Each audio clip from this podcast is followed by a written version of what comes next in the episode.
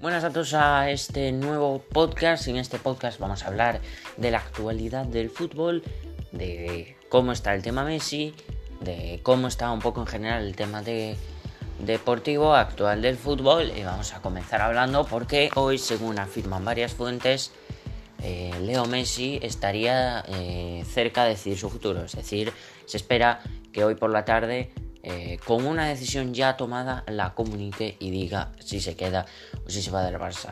Eh, mi sincera opinión es que retener a un jugador eh, que no quiere jugar en tu equipo, realmente ese jugador se le va a ver triste, se le va a ver que, no está, no, va a estar con el club.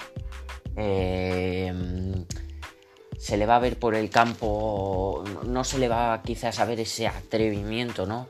Eh, yo espero que Messi, Messi recapacite, se dé cuenta de que su casa Barcelona y siga ofreciendo el máximo nivel como lo ha estado ofreciendo eh, estos años.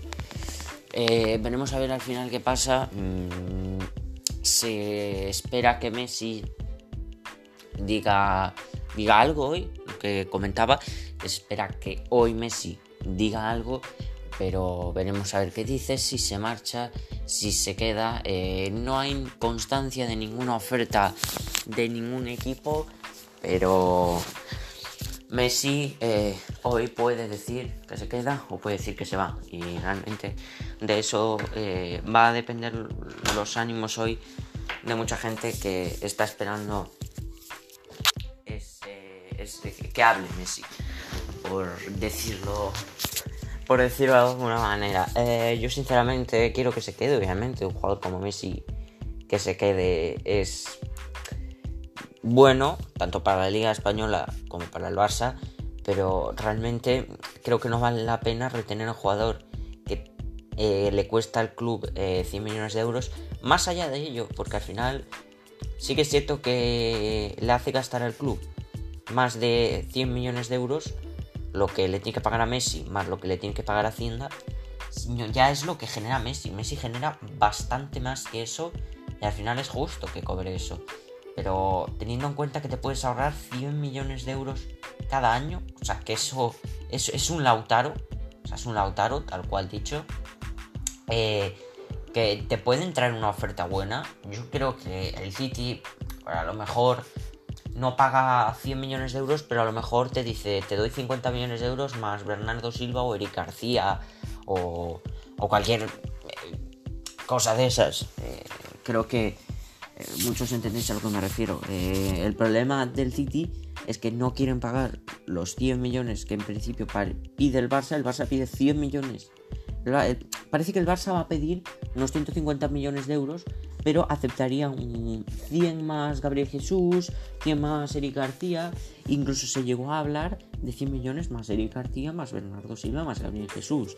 Yo en su momento ya dije que esa oferta me, parece, me parecía desorbitada, que el City no iba a hacer esa oferta. Yo sinceramente entendería que hiciesen una oferta de, 50 millones de euros, por ejemplo, más Bernardo Silva y Eric García eh, por Messi pero es que 100 millones más esos tres jugadores, si hay que vender a Messi de alguna manera, yo esa oferta no me la pienso. Es decir, yo esa oferta la acepto ya. O sea, si el jugador se quiere ir, porque el jugador se quiere ir y el City se puede permitir pagar eso, yo la acepto. El problema es que el City no hace mucho recibió una sanción que no puede jugar dos eh, años, eh, no podía jugar dos años en Champions, eh, que finalmente esa sanción fue retirada, pero recibió ya un primer aviso por supuestamente pasarse el fair play financiero. Estamos hablando de que el City estuvo a nada de pasarse el fair play financiero. Parece que al final no se lo pasó porque le quitaron esa sanción y intuyo que no se lo pasó, pero estuvo a punto de pasárselo. Y encima, yo no sé cómo es, está el tema de Hacienda eh, Messi, pero aún así pongamos que le tienes que dar 100 millones de euros al Barça por su fichaje y le tienes que dar otros 100 a, Messi, se te va de las manos la situación. O sea, son 200 millones de euros que te vas a gastar en un año en un futbolista que será el mejor del mundo, pero tiene 33 años. En cualquier momento te puede dar un susto, se puede lesionar y, te puede dejar... habrás perdido 200 millones de euros, el Barça habrá ganado 100 millones de euros más los 100 de la ficha, son 200 millones de euros, el Barça podrá hacer un fichajazo, eh, eh, incluso te diría ir a por Mbappé, por ejemplo, que no creo que lo hagan, primero por porque no da el dinero, por la relación con el Paris Saint Germain y por el salario del jugador. Pero el Barça habrá ganado ese dinero, el Barça se podrá permitir ir a por fichajes mejores, se habrá librado de un salario que es el más alto del mundo, o sea, son 50 millones de euros, más los 50 de Hacienda, pero son 50 millones de euros. O sea, 100 millones de euros que puedes emplear en salarios para otro jugador. Pongamos que Mbappé ahora mismo está cobrando casi 20 millones de euros, o sea, más o menos unos 35, 40 a la vuelta de la esquina, Mbappé, cada año. La situación económica de Francia es muy buena, pero obviamente eh, los que tienen el dinero son los de Arabia. Bueno, me voy a meter en esto ahora. Pongamos que Mbappé tiene esa ficha. Y por ejemplo lo ficha al Barça. Y el Barça le paga 25 millones de ficha, que es, eh, o sea, un jugador como Mbappé va a pedir 25 o 30, yo incluso te diría que 30 millones de ficha mínimo. El Barça podría pagarle esa ficha a Mbappé, incluso se estaría ahorrando 40 millones de euros al año. Y yo creo que Mbappé va a pedir bastante más de 30 millones al Madrid, que en principio parece que se va a ir al Madrid. Yo no estoy tan convencido que se va a ir al Madrid, porque al fin y al cabo, eh, irte al Real Madrid va a costar dinero. O sea, eh, es que el Madrid eh, lleva. Eh, o sea, lleva tiempo sin. Este verano no, no ha fichado.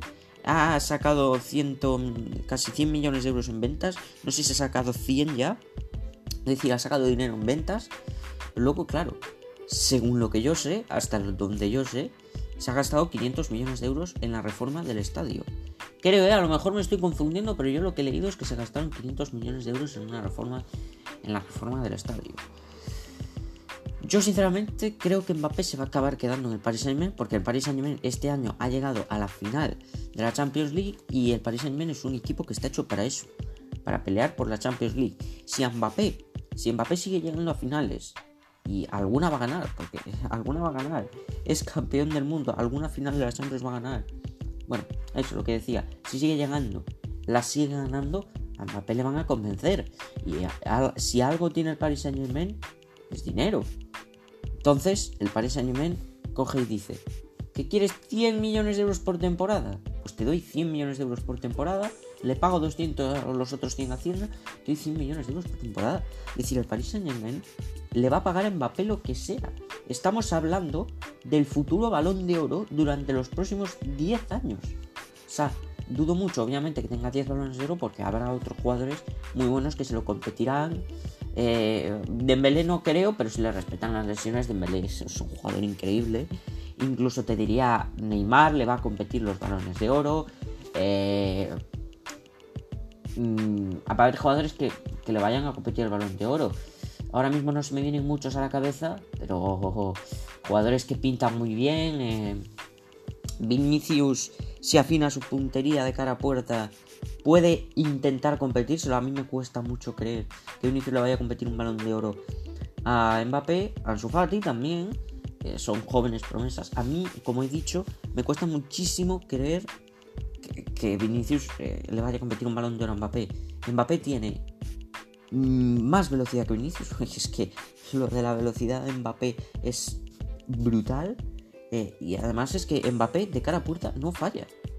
No falla. El otro día a la final de la Champions falló una. Bueno, ya está. Se puede pasar. Claro. Eh, y el Paris Saint Germain hay que tener en cuenta que por... Mm, a ver cómo lo digo, por 300 mínimo te va a pedir 300 millones de euros. Y no descartes que te pidan 350 o 400 en función de los variables, del si te pide algún trueque, mm, si llega a más finales de la Champions y puede incluso aumentar más su valor. Eh, yo creo que en ese sentido el, Madrid eh, mucho tiene que vender y mucho tiene que ahorrar eh, para acometer ese, ese, fichaje. Yo, si fuese el Madrid, eh, hubiese fichado a Haaland, porque es que es un delantero que te asegura goles. Y Benzema, por mucho que haya hecho esta temporada Benzema, a mí Benzema no me gusta como delantero centro. Y es mi opinión, puede haber otra persona que le guste. A mí Benzema no me gusta como delantero centro. Un delantero centro tiene que ser un goleador nato. Benzema no es un goleador nato. Para empezar, muchos de los goles los ha metido de penalti.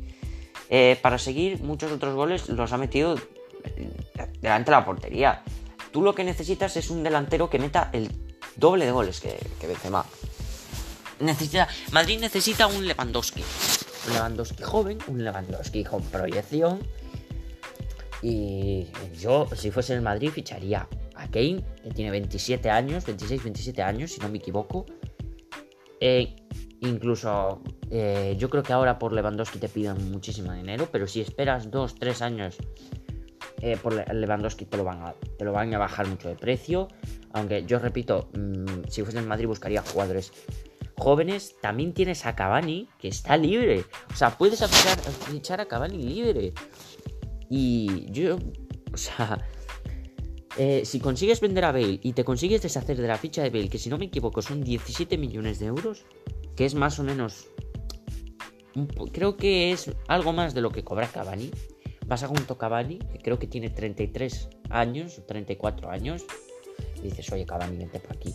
Y Cavani te asegura goles. Cavani te asegura goles.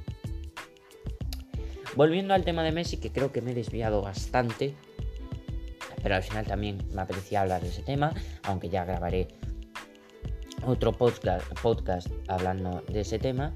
Eh, volviendo al tema Messi, eh, habrá que ver lo que dice hoy.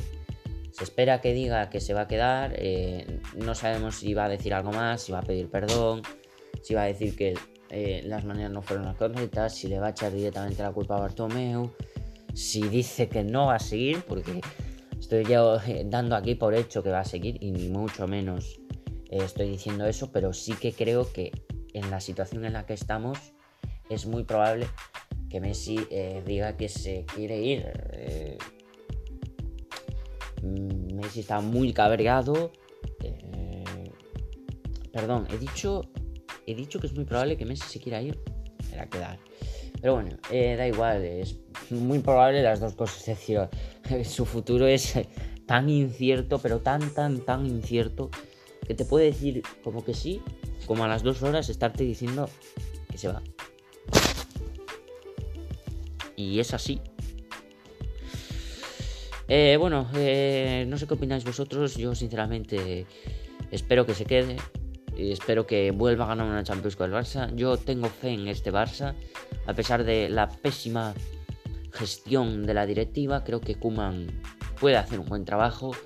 Meter a los Pedri, Enrique Puig, Aleñá, incluso Coutinho, Rafinha, Dembélé, Ansu Fati, eh, Rey Manaj, que es un canterano, para mí es un delantero brutal. Eh, independientemente que podíamos haber fichado a Haaland o a Werner. Bueno, eh, no voy a entrar en ese tema porque al final, ya, ya como digo, ya, ya habrá más podcast, para hablar de eso. Eh, que le dé oportunidades también a Junior Phil porque me parece un lateral izquierdo muy interesante. Semedo, Eric García, que es muy probable que llegue. Eh, Lenglet, Piqué, Ter Stegen. Yo creo que el Barça tiene buen equipo. Creo que el Barça tiene buen equipo.